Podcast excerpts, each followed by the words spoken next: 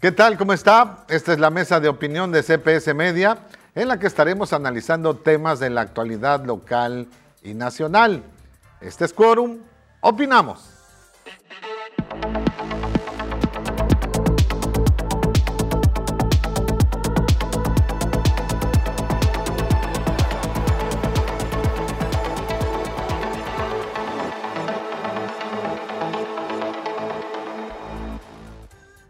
Hola, ¿cómo está? Le saludo nuevamente y le agradezco por estar esta noche con nosotros.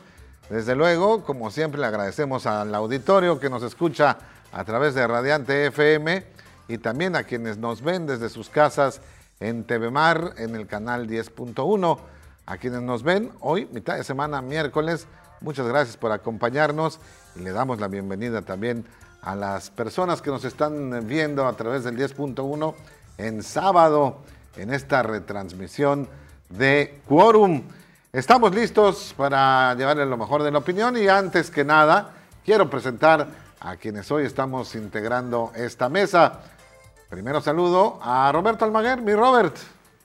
Olin, es un verdadero placer y un honor estar aquí con ustedes. Hola Rodrigo. ¿Qué tal? Como siempre, mi Robert, el honor es todo nuestro. Y también ya lo presentó Roberto, Rodrigo López Becerril. Hugo, ¿qué tal? ¿Cómo estás? Roberto, un gusto estar aquí. Primer miércoles de este mes de julio, primer quórum de este segundo semestre. Se va a poner intenso con la efervescencia política que ya está tomando forma. Ya están tomando Sí, sí, sí, ya está tomando forma.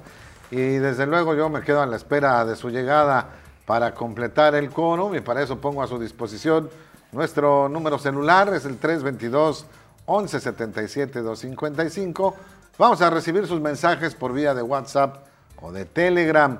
Y también estamos en las redes sociales. Estamos en el Face, en el YouTube y también en el Twitter. En todos ellos nos puedes encontrar como CPS Noticias Puerto Vallarta. Así es que síguenos también en las redes sociales.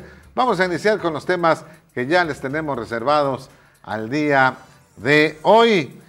Y bueno, ya son cuatro, ya son cuatro los aspirantes a la presidencia que visitan Puerto Vallarta, aspirantes mejor conocidos, digamos, como corcholatas, como parte de su recorrido por el país, buscando la candidatura de Morena para la primera magistratura. Las visitas de Adán Augusto López y también de Marcelo Ebrard se sumaron esta semana la del senador Ricardo Monreal y también la del exgobernador de Chiapas, Manuel Velasco. Este último en entrevista aquí con nosotros comentó que él sí sabe ganar elecciones, por lo que se dijo un candidato ideal a la presidencia, pero también que no le atormenta la idea de no ganar eventualmente la, candidatura de, pues no de su partido, sino de la coalición en la que participará. Además, Velasco destapó a Luis Munguía, representante del Partido Verde en el Estado, como probable candidato a la gobernatura de Jalisco. Vamos a ver este video de contexto. El exgobernador de Chiapas, Manuel Velasco, es la cuarta corcholata que visita Puerto Vallarta tan solo dos semanas de haber iniciado la campaña por la coordinación de la defensa de la cuarta transformación, en la que tuvo un acercamiento con ambientalistas y una asamblea informativa en el Palmar del Progreso. El aspirante señaló que quienes llevan posicionándose desde hace mucho tiempo, por lo que van adelante en las encuestas, y recalcó que precisamente para eso son los dos meses de recorrido por el país. Yo sí veo que hay condiciones de que si todos respetamos a lo que nos comprometimos, se va a llevar un proceso en unidad y el que gane va a salir fortalecido y legitimado. Manuel Velasco estuvo todo el tiempo acompañado por el regidor y presidente estatal del Partido Verde, Luis Munguía, en la que señaló que la agenda ambientalista es la que define a su proyecto. Este lunes se reunió con ecologistas de la región en la que platicaron de proyectos locales como la declaratoria de los arcos de Mismaloya. En rueda de prensa con medios de comunicación, indicó que pretende impulsar programas como los que abanderó en Chiapas, principalmente becas estudiantes, titulación gratuita y apoyo a madres solteras. El tema de seguridad, dijo que se inclina porque un mando único se habilite en los estados, pero respaldó también a la Guardia Nacional. Más tarde realizó una asamblea informativa en el Palmar del Progreso, donde se congregaron principalmente simpatizantes del Partido Verde y este continuaría su gira por Guadalajara. Estamos planteando implementar una agenda verde basada en la conservación, en la concientización, en el cuidado del agua. Es urgente que los gobiernos municipales, estatales, inviertan más en plantas de tratamiento de aguas residuales para llevar agua a las colonias, para llevar agua a los ejidos, para llevar agua a las comunidades y el combate a la contaminación. Aquí, en Puerto Vallarta y en todo México, es urgente impulsar una agenda verde donde las ciudadanas y los ciudadanos se sientan identificados. Con imágenes de Ángel Martínez para CPS Noticias, Carolina Gómez.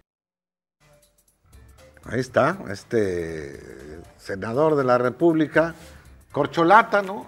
Le, dicen esto en el apelativo que les puso el presidente López Obrador. Eh, el, pues del Partido Verde Ecologista de México, exgobernador de Chiapas, sí es un personaje importante de la política nacional. Estuvo ayer aquí con nosotros en CPS Media, lo entrevistamos para el noticiero y Pavín Guzmán lo entrevistó para Radiante. Hoy lo pudo usted escuchar, me parece que a las 8 de la noche salió, el programa de Pavín este, y seguramente usted tuvo la oportunidad de escucharlo. En fin, estuvo aquí uno de las corcholatas y con él van cuatro, mi querido Rock.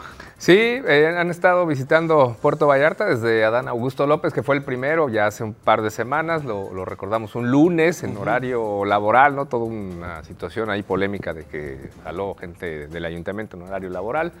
Y posteriormente Marcelo Ebrard, en fin de semana, el antepasado, también Tuvo aquí un par de días de actividades. Sábado y domingo. Sábado y domingo. Él sí se vino fin de semana a, Vallarta. Creo que ha sido el que ha reunido menos gente, ¿no? En la unidad deportiva.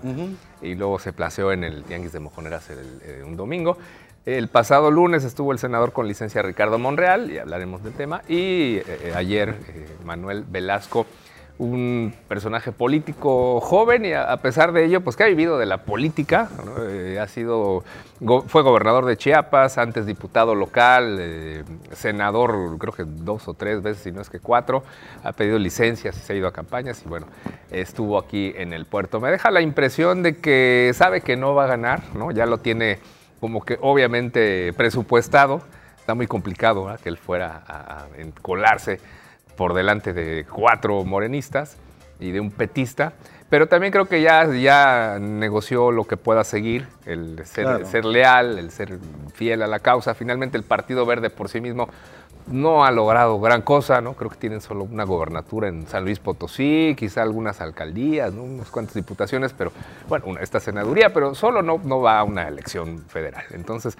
me parece que estará negociando alguna secretaría, algo posterior, Seguro. asegurar que no le revisen más sus cuentas públicas, porque hay que recordar que también en 2019, 2020 se encontraron varias situaciones irregulares en el gobierno de Chiapas que encabezó y sin embargo, en cuanto se alineó con Morena, pues sorpresivamente se dejó el asunto por la paz por parte de la auditoría, de esta la unidad de, investigaciones eh, financieras especial para auditar a, los gobiernos. Entonces me parece que también él está negociando su futuro político, su seguridad personal e insisto, el que no se le investiguen cuentas que no cuadraron en su gobierno en Chiapas. Sí, está, está chavo el el senador Manuel Velasco, ex gobernador de Chiapas, fue gobernador a los. Ayer platiqué con él después de la entrevista y, fue gobernador a los 32 años de edad. Eh, ha sido el gobernador más joven de Chiapas y no dudaría que el más joven de todo, de todo México en la historia. Eh, la verdad, yo no sé si sea, a lo mejor es una lumbrera, ¿no? Porque poner a dirigir un chavillo de 32 años de pronto un estado importante por todas las necesidades que tiene como Chiapas, pues no sé si fue muy buena idea. Pero bueno, eh, concentrémonos en esta parte. Es, es una corcholata, es un aspirante a, conducir los comités de defensa en la cuarta transformación. Lo voy a decir como así lo mencionan los de Morena. Este, seguramente le habló, ¿no? El presidente de la República en algún momento, ¿no? Decirle, oye, Manuel, hazme un paro, ya que son mis aliados, métanle ahí para que le, demos como, como un tono de, coalición desde ya a lo que estamos formando. Sí, sin duda. Eh, yo creo que este tipo, Manuel Velasco, y su partido eh, son bastante cuestionables desde muchos, eh, desde muchas ópticas. hay ya lo decía, lo decía Rodrigo, hay unas irregularidades en su cuenta del orden de los 1.150 millones de pesos, ¿no? Que se pagaron fraudulentamente a factureras. Y hay una conexión ahí, la conexión es Pío López Obrador. Y eh, León se llama el, tipo que... Sí, el enlace, ¿no? Sí, David León Romero, ¿no? Eh, que se hizo famoso porque fue el primero que salió evidenciando que la familia del presidente recibía sobres amarillos. David León era asesor del Partido Verde, asesor de Manuel Velasco en cuestiones de comunicación y cuando Velasco es gobernador de Chiapas y cuando se dan estas desapariciones misteriosas, que ya están saldadas, por supuesto, que ya, ya se olvidaron, ¿no? Amor con amor se paga. Este, aparece David León, él mismo mandó grabar ¿no? dándole los sobres a Pío. salió uno, si sale uno, sabemos que son como las cucarachas, es que hay cientos. Y eh, esto explica el ascenso vertiginoso de, Velasco después de la gubernatura de Chiapas. O sea, él es uno de los que realizó, por decirlo de manera comedida, decente, aportaciones al movimiento, ¿no? Embutes, chanchullos, eh, ¿no? Sobres. Entonces, y sí, ya tiene su futuro resuelto, ¿no? Desde antes de, esta eh, contienda interna eh, se, acordó, el que gana se va a la candidatura a la presidencia, el segundo encabeza el Senado, el tercero encabeza a los diputados, el cuarto se va al gabinete, o sea, los que están de Noroña para arriba o de Claudia para abajo ya tienen asegurado un hueso. un buen hueso. Un buen hueso para el próximo sexenio, nada más que va a haber tendremos que ver cómo se presenta el próximo sexenio. Y luego cuando terminé de la entrevista ahí con, Manuel Velasco, ya en corto decir, ya sabes que los políticos son muy de, te quiero dar un abrazo, quiero tomarme una foto contigo. Entonces, ya cerca le dije, oye, ¿y qué opinas de Luis, no? Que estaba ahí Luis, Luis Munguía.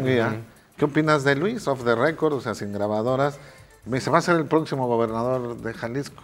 Dije, ¿cómo así? No, pues sí, este, nosotros Vamos a impulsarlo para que pasen los procesos que, se vayan a imponer y lo vamos a proponer para que sea gobernador de Jalisco. Entonces le pregunta, ¿cuántos años tienes, Luis? Y le dice, 38. Yo fui gobernador a los 32.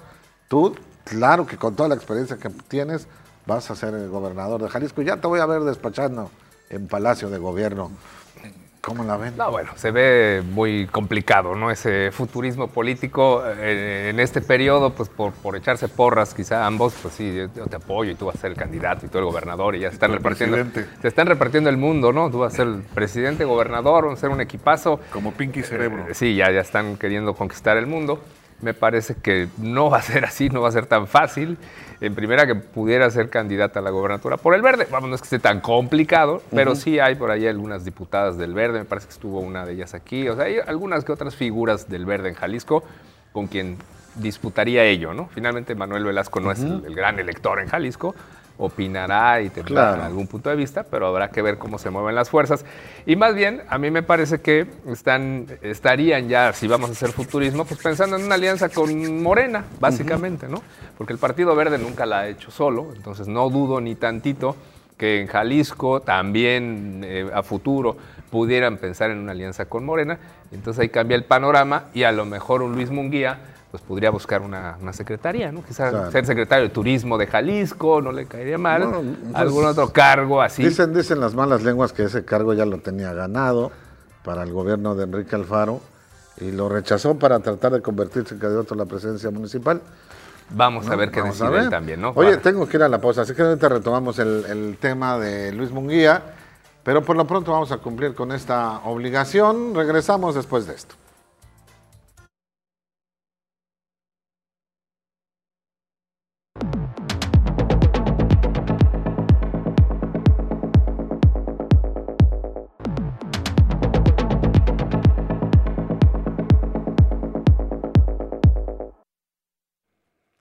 Ya estamos de regreso acá en Quorum. Te agradezco mucho por estar eh, aún en contacto con nosotros. Te recuerdo que tenemos un número celular para que nos des tu opinión. Es el 322 1177 255 y también que puedes seguirnos a través de las redes sociales, tanto en el Twitter como en el Face y desde luego en el canal de YouTube.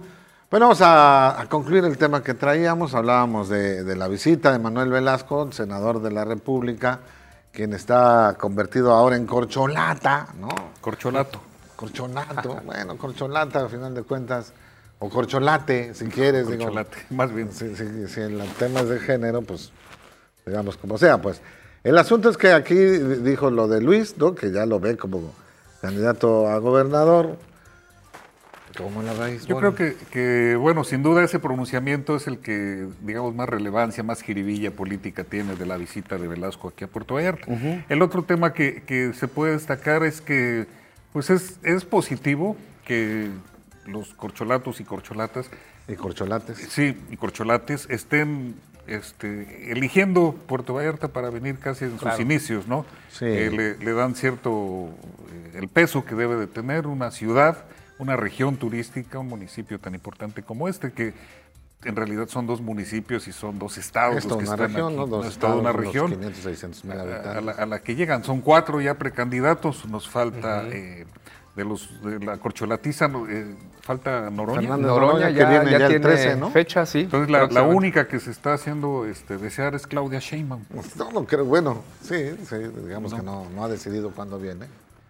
Pero tal vez aquí tengamos la suerte de contar con su presencia y pues del, de la tienda de enfrente, pues vamos a ver si viene Suchil Galvez o si viene Santiago Krill o los que se han subido ya a la contienda. Seguramente, seguramente que tendremos aquí. Pues estuvo Enrique de la Madrid, digo, antes de. Es cierto, te tocó antes de todo este proceso, aquí estuvo Enrique de la Madrid. Ahora ya, precisamente este día miércoles se registró, o, el martes. Bueno, entre ayer y hoy se registró también uno de los de la oposición que estuvo antes de este proceso, pero sí es importante. Ya confirmé si es el jueves 13 de julio, está Gerardo Fernández Noroña, faltará Claudia Sheinbaum. Creo que también nos va a visitar acá en CPS Media, de acuerdo a la agenda que, nos han confirmado, tendrá aquí una visita. Me tocará seguramente platicar con él y también Pavín Guzmán, por cierto, lo va a tener en la Melcocha. Y, oigan, y antes de pasar al siguiente tema, porque luego se me va a olvidar y me va a regañar este, Viridiana, que es nuestra coordinadora de programación, la próxima semana, Quorum cambia de horario para que usted lo anote. No, no cambia de horario, cambia de día. Eh, seguiremos saliendo a las 10 de la noche aquí a través de TV Mar en el canal 10.1 y desde luego en Radiante 98.3, pero los jueves. Así es que a partir de la próxima semana, Quorum saldrá los jueves a las 10 de la noche completamente en vivo y nuestra retransmisión continuará los sábados a la misma hora para que usted no se pierda con, no se olvide que la próxima semana vamos a estar en jueves. Y eh, vamos a arrancar un programa nuevo que está interesante, lo comento aquí en, este, en Quorum, que va a ser nuestro primer programa en inglés dirigido completamente a la comunidad extranjera, especialmente canadiense y, estadounidense que radica en Puerto Vallarta eh, y se va a llamar AEPV eh, y que, bueno, va a darse como una, va a explorar el mundo de las artes y el entretenimiento en Puerto Vallarta y estarán a las 10 de la noche los miércoles AEPV a través de TV Mar, nuestro primer programa en inglés. Usted si no sabe inglés no se preocupe porque va a salir todo subtitulado. Así es que estará, está dirigido a la comunidad eh, canadiense y estadounidense, pero obviamente es para que todos lo podamos ver. En fin, Super. Vamos a otro tema y, ya lo mencionábamos, esta semana también estuvo Ricardo Monreal aquí en Puerto Vallarta y la región de Bahía de Banderas y encabezó una asamblea informativa en el domo de Ixtapa. Ahí dijo que él pudiera dar la sorpresa. Aseguró que se siente con fuerza, pero que va a respetar el resultado de las encuestas que levante su partido para elegir a su representante a los comités de defensa de la cuarta transformación. Vamos a ver este video. El aspirante a la coordinación por la defensa de la cuarta transformación, Ricardo Monreal, se presentó este lunes en el Domo de Ixtapa, donde hizo un llamado desde Puerto Vallarta a cerrar filas con el presidente de la República, Andrés Manuel López Obrador. El senador con licencia estuvo acompañado del aspirante de la alcaldía de Vallarta, Jessica Satarain. En el lugar también se vio presencia de funcionarios públicos, aunque fueron contados. Soy Monreal He sido tres veces diputado federal, tres veces senador, gobernador y alcalde de la Ciudad de México. Estoy preparado para poder ocupar el más alto cargo en el país, pero ahora estoy luchando para ser el coordinador nacional, preparar a los comités de la defensa y empujar la ratificación de nuestro movimiento en el poder. Dos horas antes, Monreal estuvo en rueda de prensa con medios de comunicación, en donde aseguró que podría dar la sorpresa, pero que ante cualquier resultado honraría las cinco encuestas. Habló sobre el periodo en que estuvo en la congeladora, aunque aún así se le tomó en cuenta para ser aspirante en el proceso interno de Morena. Yo duré dos años en el frío digamos, políticamente en el congelador, sin ninguna relación con el presidente, por las intrigas palaciegas sobre la Ciudad de México que me culparon de la derrota de la ciudad de manera injustificada e injusta. Y esos dos años resistí porque tenía la razón porque yo no era responsable de, esa, ah, de ese resultado. Con el tiempo, en enero, después de haber asumido posiciones que parecían eh, estar en contra de mi grupo parlamentario, como la Guardia Nacional o el Plan B y otras leyes que fundamenté jurídica y constitucionalmente que no iban a prosperar y que eran muy endebles. Y me eh, incliné por mi eh, experiencia en materia de derecho constitucional. Eso me llevó al suelo de la hostilidad a lo largo de tres semanas ha realizado 24 asambleas informativas en 10 estados y ha gastado 911 mil pesos con prerrogativas de Morena. Se deslindó de los dos espectaculares que vio en Zacatecas y Oaxaca y mencionó los innumerables que ha observado de su contrincante, el exsecretario de Gobernación, Adán Augusto López Hernández. En el tema de seguridad nacional, Ricardo Monreal indicó que su apuesta es por reforzar la estrategia de seguridad con una mayor fortaleza presupuestaria, tecnología moderna, tareas de inteligencia y atacar la columna financiera del crimen organizado.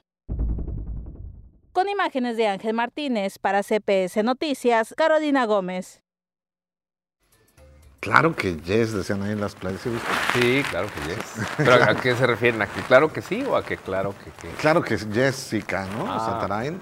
Ok. Este, que ahí estaba Jessica Satarain pues acompañó toda este, esta visita que hizo Ricardo Monreal. Lo acompañó ella, que ya sabemos tiene su corazoncito, está aspirando desde su trinchera a convertirse eventualmente en candidata a la alcaldía de Puerto Vallarta. Está haciendo un trabajo político y, se ha acercado a Ricardo Monreal. Entonces ahí toda la raza que llevó ella les puso la camisa esta que dice, claro, que, yes. Me recordó a mi, a mi nietecito que así dice, claro que yes. En fin, este, Ricardo Monreal, jóvenes. Pues Ricardo Monreal estuvo aquí el lunes, tuvo un evento en el Domo de Ixtapa, ahí lo veíamos. Él, muy sinceramente dice, pues a mí me, me, enfriaron, ¿no? Dice, me mandaron a la congeladora, eh, básicamente que culpado por, la derrota de, Morena en ciertas alcaldías de la Ciudad de México. Y efectivamente creo que por varios meses lo ubicábamos como un personaje, bueno, yo lo ubicaba, disruptivo al interior de Morena.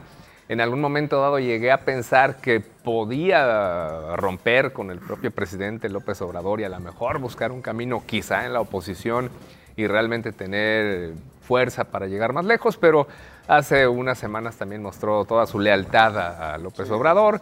Primero muerto. Se alineó ¿no? y él dijo que sigue en el partido, pase lo que pase. Al dar esas declaraciones de que podría dar la sorpresa, pues él mismo sabe que está complicado, que si él llegara a ganar en las encuestas para ser abanderado y continuar la cuarta transformación, sería eso realmente una sorpresa. Pero como lo hemos comentado, pues están, están viendo qué les toca, ¿no? En caso de no, como puede ser lo más probable, están viendo qué más, qué futuro político pueden tener. Me parece una persona pues, inteligente que, que, ha tenido buenos momentos en la política nacional, pero que al interior de su partido pues es un soldado más y va a acatar las indicaciones que le den. Así es, mi Robert. Sí, además tiene su ADN priista, que es disciplina y lealtad. Eh, yo creo que esta contienda morenista eh, está revelando algunas cosas muy interesantes. Por ejemplo, decía Monreal que él es quien menos ha gastado, pero dijo Morena que él es el que más ha gastado. Sin embargo, ahí está el tema de los espectaculares, ¿no? que quien más espectaculares tiene en el país es Adán Augusto López. ¿no? Alrededor de ya de 10, 15 millones de pesos invertidos en espectaculares, si las cuentas no, no me fallan, son como 100 espectaculares, sí, 100, espectaculares eh, por más de 10 millones de pesos. Y él, además, Adán Augusto dijo que él no iba a recibir dinero. ¿no? O sea, que sería de su bolsillo. De su bolsillo. O sea, ya lo hemos comentado. Si, si en un reloj no puede gastarse un millón de pesitos, pues... Eh, ¿Cuánto vale el tuyo? El señor de los relojes, Adán Augusto. El, señor tiene tres relojes de, más de medio millón de pesos. Entonces, pues, los que le conocemos. Los que le conocemos, que, también, los que le han balconeado. O sea, que el señor no es nada, no, es nada austero. No, esto de la austeridad, no me vengan con la austeridad, la austeridad es para el pueblo. Sí, sí, la austeridad es para el pueblo, ¿no? Para los que cobran beca. Eh, eso por un lado. Por el otro lado, eh, Marcelo Ebrard también tiene como que está pavimentando, se decía hoy, el camino por si llega a, una eh, quiebre, a una fractura con Morena. ¿no? Ebrard dijo ayer o antier que si había una chicanada, o sea, si me juegan chueco, trampa. Este, me salgo de Morena. ¿no? Y este tipo de, de avisos hace que los demás contendientes este, pues empiecen también a, presionarse y empiecen a, criticar, a hebrar, o sea, están, están pegándose fuerte entre ellos ya. Y a quien veo completamente desangelada, completamente desinflada es por supuesto Claudia Sheinbaum. Sí, parece que, solamente lleva la viada, ¿no? Con lo, que, con lo que arrancó, con el impulso que le dio el presidente de la República durante pues, toda esta parte que lleva su sexenio eh, que, ha coincidido con el de Sheinbaum, pero parece que ni eso le va a alcanzar. La, hemos visto nerviosa, la hemos visto enojada, la hemos visto eh, pronunciando muy malos discursos, ya la vemos eh, vituperada en, lugares públicos, ¿no? Que le echan bulla. Por lo menos hay, hay tres videos que circulan donde en, en, una colonia de la Ciudad de México se oye una voz con, con, el acento este, muy entrañable. Muy típico de la Ciudad de muy México. típico de la Ciudad de México, que decía una porra para la doctora, ¿no? Y se oye... Y ahí todo el mundo este, refrescándole, ¿no? Mentándole la madre. Eh, hay, hay, otro que es donde llega la convención morenista, ¿no? Que es donde encara a Alfonso Durazo, que le dice, me gritaron porque llegó ella y le, gritaron los, los de Brar, piso parejo, ¿no? diciéndole o insinuando que los dados están cargados. Y ayer en la noche... Estoy harta, le decía, de hecho. Sí, le, dijo, estoy harta y a donde yo voy me respetan, apuntándole con el dedo. Y ayer se despide de una mesa en un restaurante de Monterrey y, también le, dicen este, destructores del país, ¿no? Usted y el Cajas eh, ojalá pierda, arriba Sochi, le dijeron, así la despidieron. O sea, Claudia Sheinbaum, además su discurso es muy malo, ¿no? Es muy sí, definitivamente es que no. tiene un discurso propio, ¿no? Se ha dedicado a repetir, repetir? Los, mismos lugares comunes, frases trilladas del, presidente, parece un clon del, propio presidente. No se le escucha nada propositivo. El carisma no se hereda. Y si bien el presidente López Obrador tiene un alto porcentaje de popularidad, pues eso no se lo puede transferir así como así a Claudia Sheinbaum, aunque él quisiera, eso no ocurre de esa manera. Y si a esas vamos, pues vamos viendo cuál de los aspirantes, cuál de estas corcholatas, ates o como les digan, tiene más carisma, ¿no? Vamos a ver cómo opera esa encuesta, va a ser interesante saber a las personas que participen en la encuesta cómo es que evalúan si eh, una eh, indicación que ha dado el presidente, de alguna manera que se opere a favor de Claudia o no, o si hay alguna sorpresa, como dijo aquí Monreal, que pudiera ser. Yo creo que está compleja lo que está pasando en Morena, porque efectivamente la puntera no, no puntea, ¿no? Ya no, ya no. El, el, que le sigue, que es Marcelo Ebrard, pues no, no está tampoco como en una cama de, de algodones. Y los otros, la verdad es que tienen muy bajito perfil, ¿no? En fin, tenemos que ir a la pausa. Después de ella regresamos y seguiremos platicando aquí en Coro.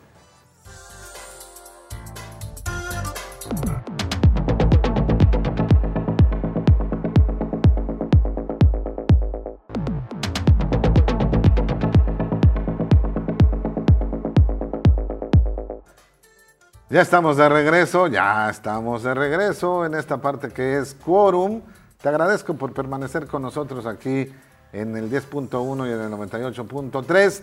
Y te recuerdo que tenemos el 322 1177 255, el WhatsApp para que nos mandes tus mensajitos. Se está poniendo ya buena la arena política. Como diría Miguel González Guerra, se calienta el partido, ¿no? Y bueno, en este mismo sentido, en la oposición, también ya está empezando a soplar aire y es que ya se registró Xochitl Galvez como aspirante a, candidata, también ahí tiene una figura medio rara, por el Frente Amplio Opositor Va por México. Dicen que el presidente Andrés Manuel López Obrador se ha convertido en su mejor promotor, y me da la impresión de que sí, al calificarla en sus conferencias mañaneras como la candidata impuesta por la mafia del poder ella le reviró y le llamó machista. Vamos a ver un video con Xochitl Gálvez. Presidenta, presidenta, presidenta,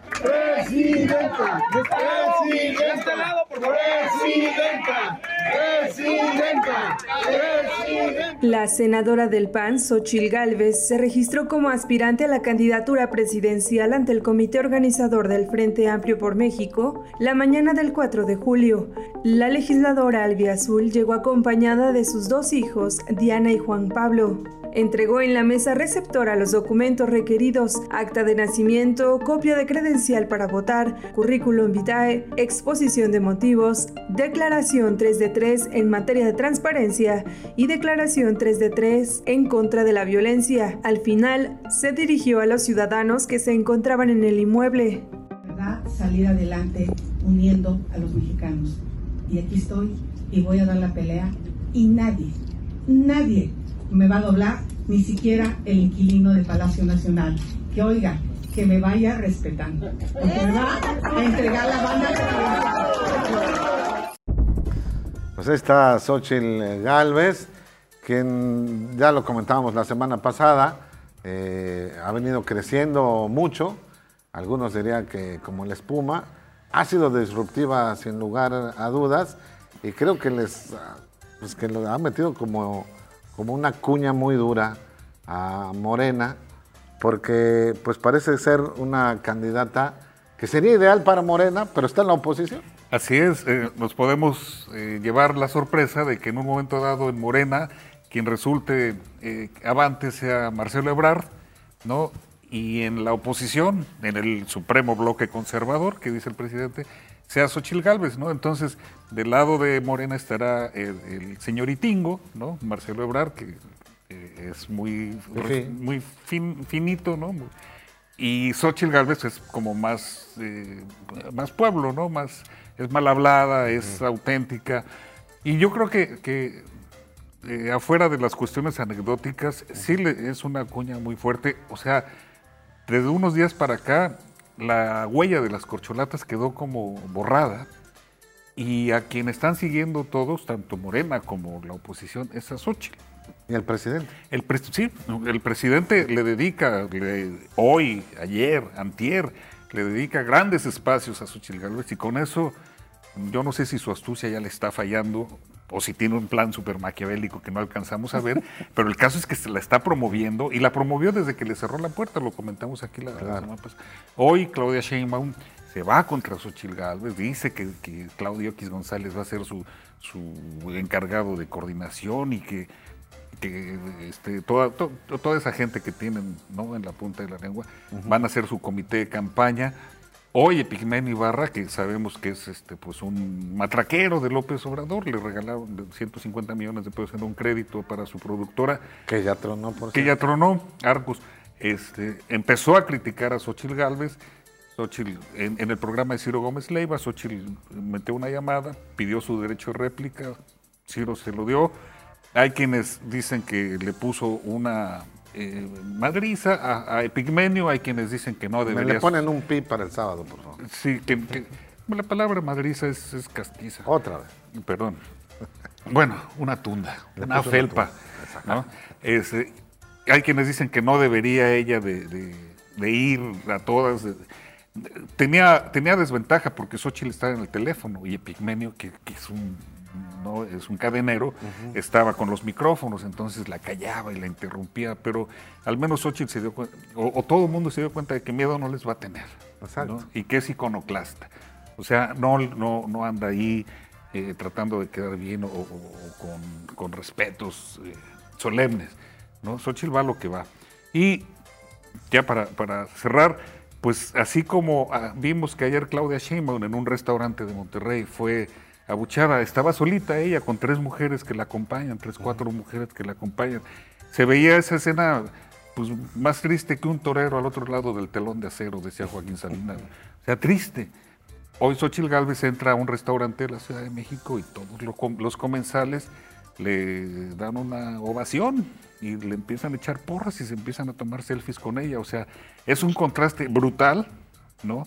Que sin duda le están tomando nota ahí en Morena. Y, falta mucho, ¿eh? O sea, la verdad es que han adelantado, precipitaron el proceso electoral. claro. Está muy adelantado, falta mucho para la elección. Un año. Y, el camino que hay de aquí a allá, pues puede estar lleno de, vicisitudes, seguramente lo estará. ¿Cómo ves a, a Xochitl? Sí, definitivamente se han adelantado los procesos, ¿no? Todo esto lo tendríamos que haber estado viendo entre octubre, noviembre, de acuerdo al, calendario del, del, propio INE, a las leyes electorales, pero bueno, de alguna manera se acomodaron los en, Morena, en la oposición, para hacer el juego con otras palabras, ¿no? Un juego de simulaciones, de no somos precandidatos, somos eh, quienes vamos a mantener la, eh, la, cuarta transformación, igual alguna especie de, de símil en la, en la oposición. Pero sí, el hecho de que Xochitl Galvez irrumpa como esta figura, creo que se ha sacudido, ha sido un, un, terremoto en el Palacio Nacional y al interior de Morena, porque realmente ven a una figura competitiva. Creo que antes de ella se veía muy desdibujada la oposición, no, no parecía haber nadie con claridad que pudiera dar eh, competencia, dar pelea, ¿no? Ni un Santiago Krill, ni, ni Enrique Lamadrid, ni Lili Telles, ni Beatriz Paredes con toda su experiencia. Pero llega esta mujer y pues tiene, tiene, tiene carisma, creo que conecta con mucha gente, vamos a ver para qué le alcanza, pero empieza bien, al menos de, de 0 a 100 sí dio un acelerón bastante grande, vamos a ver si esta inercia continúa, si se fortalece, si es que ella llega, está al interior de un proceso en el que se han seguido registrando, insisto, va contra eh, Santiago Krill, Enrique Lamadrid, eh, Gabriel Cuadri y los que se suman, los que se registren, pero de entrada ya preocupa al propio presidente. Da la impresión de que la elección interna la tiene ganada, ¿no? A, escasamente una semana y media de, haberse eh, puesto en este tentadero eh, y con mucha ventaja que tenía de Santiago Krill, que además dicho sea de paso, pésimo discurso, al menos me da la impresión que dio Santiago Krill pésimo discurso en su registro, parece que la tiene ganada, ¿no? Claro que hay un, enorme contraste eh, ahí, por ejemplo, Santiago Krill quien sin duda es un tipo respetable. Yo lo, conozco pues bastante bien a Santiago Krill, es, una buena persona, es un mexicano valioso, digamos, pero parece ser que ya su tiempo pasó. Sí, sobre todo es una cuestión generacional. Sí, la cuestión generacional. Él fue secretario de gobernación, con Fox fue precandidato, se, prefiguraba como un aspirante eh, eh, con posibilidades. Y ayer que lo vimos, pues muy desencajado, muy como desquiciadón, ¿no? Este, eh, fúrico y, lloroso y todo esto. No es eso lo que requiere el país. Eh, yo creo que lo que requiere el país es algo como lo que propone Galvez, ¿no? lo propone además con una sonrisa auténtica, ¿no? Con una sonrisa auténtica y dice, tenemos que unir a los mexicanos. Y es, eso es a fin de cuentas. Hay ahí como algo que, que Xochitl eh, se, proyecta, ¿no? Fresco. La señora no es una jovencita, ¿no? Pero pero evidentemente es alguien que está muy enrolada en los tiempos actuales. Eh, es ingeniero en computación, en, computación, en programación. Eh, tiene una empresa de desarrollo en este sentido. Lo primero que hizo fue crearse un, un, avatar de inteligencia artificial que sale y, y, y tiktokea, ¿no? Y que se mete a las redes con, discursos que le llegan muy bien a un público que está básicamente abandonado. Eh, el círculo rojo se le ha ido uniendo, y sobre todo el círculo rojo de la oposición, muchos exgobernadores eh, como Rufo, como Alberto Cárdenas, se le han acercado, es decir, trae un poco como de los dos mundos, ¿no? Anda en bicicleta, eléctrica si quieres, pero anda en bici. Y me parece destacado que, es una persona realmente del pueblo, ¿no? De origen otomí, nacida en la marginalidad de un pueblo de Hidalgo, y que contra ese discurso del, gobierno federal, particularmente del presidente, de que todo lo que no es él y Morena es fifí, clase media, arribista, aspiracionista, aspiracionista e, el quien podría representar una competencia bastante eh, sólida es alguien realmente del pueblo que tiene otro discurso, que no dice, no, no, tiene por qué caer en ese tipo de descalificaciones, ¿no? sino por el contrario, eh, que buscará integrar. Será importante que veamos en las campañas quien llegue, porque pues, habrá campañas en unos meses, cómo se van a dar estos dos discursos y si llega a ser ella, Xochitl, pues será interesante, ¿no? Cómo se pretende descalificar a alguien que realmente viene de un origen humilde. viene, viene de un origen humilde y, además lo proyecta, no es una mujer acartonada, es decir, no, no se está guardando la risita, ¿no? O sea, es expresiva. Eh, es mal hablada. Es mal hablada, pero, pero de una manera natural, ¿no? Siempre ha sido mal hablada, no, no es una novedad ni es una, ni una impostura, pues, ¿no? Creo que, no sé, me da la impresión de que están conectando. Sería eh, muy interesante ver cómo tanto Morena como la oposición resuelven eh, cómo van a quedar, ¿no? Si quieres, si vamos a, una pausa. sí, vamos a la pausa, ¿te parece? Vamos a la pausa y regresamos y cerramos este tema y nos traemos el último que tenemos en cartera. Este es Quorum, regresamos.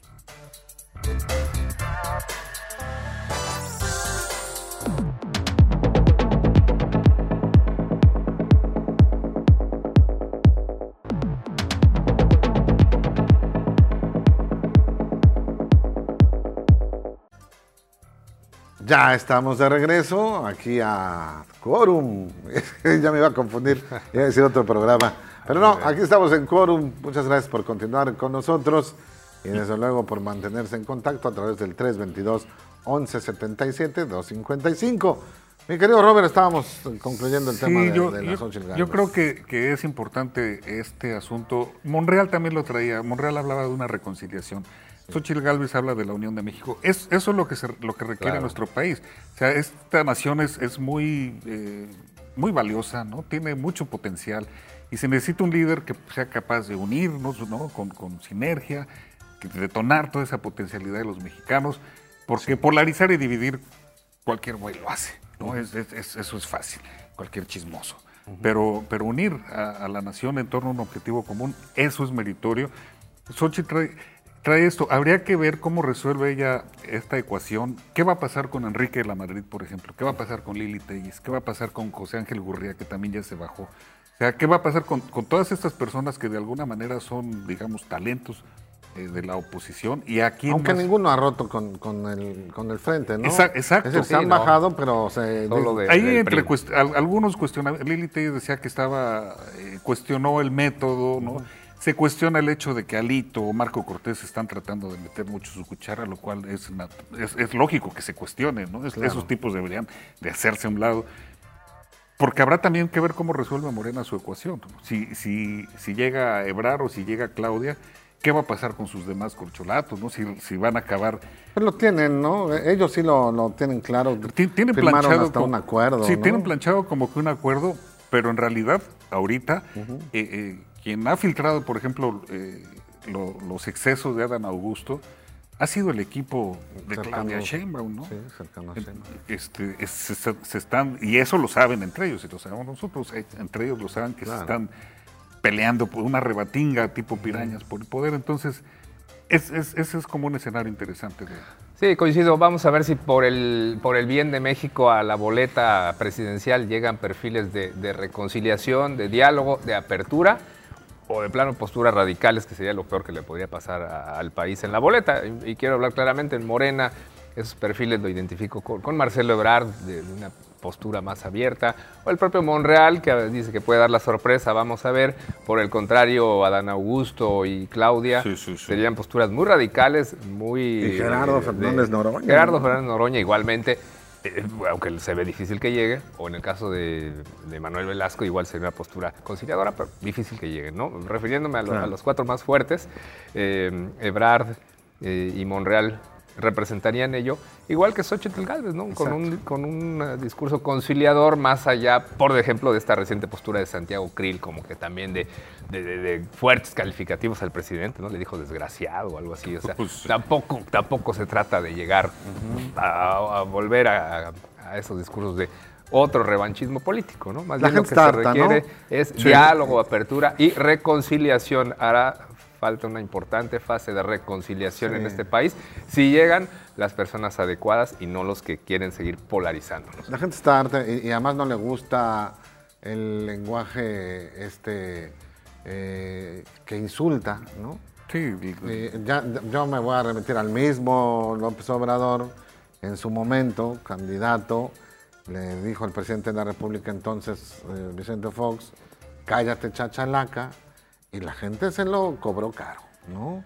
Este, no, no, no, le, no le gustó al electorado y me parece que, se tendrán que ir con mesura los candidatos. Creo que en este sentido Xochitl Galvez ha, dado buenas respuestas porque el presidente de la República le, da unos buenos trancazos ¿no? y, y, ella le responde, pero responde, por ejemplo, diciéndole, yo le voy a pedir que me respete. ¿no? Sí. No sea usted machista, porque a final de cuentas usted me va a entregar a mí la banda presidencial y yo la voy a recibir con una sonrisa. Con una sonrisa, ¿no? Así es, así, es, así están los tiempos en estos momentos. Eh, eso fue algo que jugó en contra, por ejemplo, de Lili Telles, que sí era entrona, que sí, tenía una, un sentido muy claro de, para dónde deben de, soplar, soplar los vientos, pero como que se dejaba llevar. O sea, ella decía, cuando yo llegue voy a meter a López Obrador a la cárcel. Y eso no lo puede eh, decir alguien que aspire a ser presidente de la República con todas las de la ley.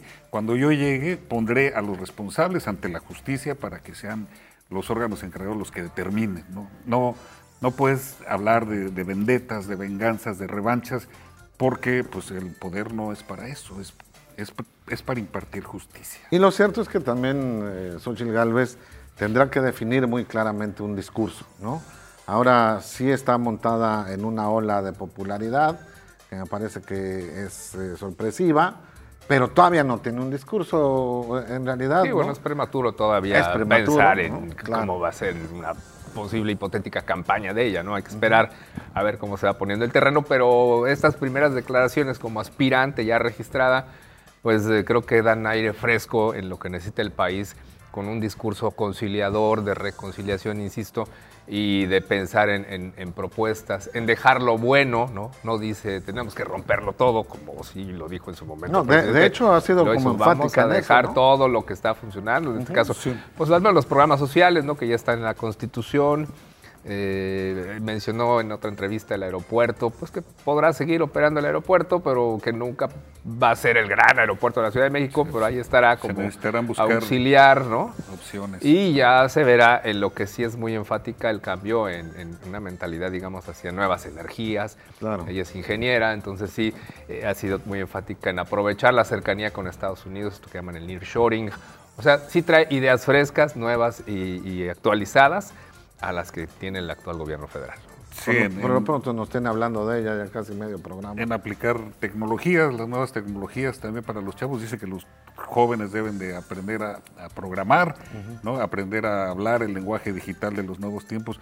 Y ella reconoce, yo no soy experta en todo, pero me voy a rodear de la gente más eminente y talentosa para que ellos resuelvan también. Da la impresión que esa honestidad pues también es positiva. Ya casi nos tenemos que ir. No, no me digas eso. ¿Ya? ¿De veras? Ya nos estamos. Ya se puso nos sabrosa la Quedamos en tiempo, pues qué te digo.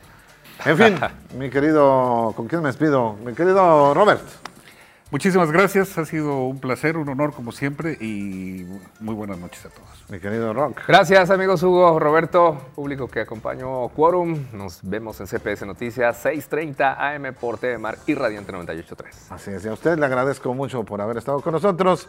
Se queda con la información. Soy Hugo Lin, que tenga un fin de semana radiante.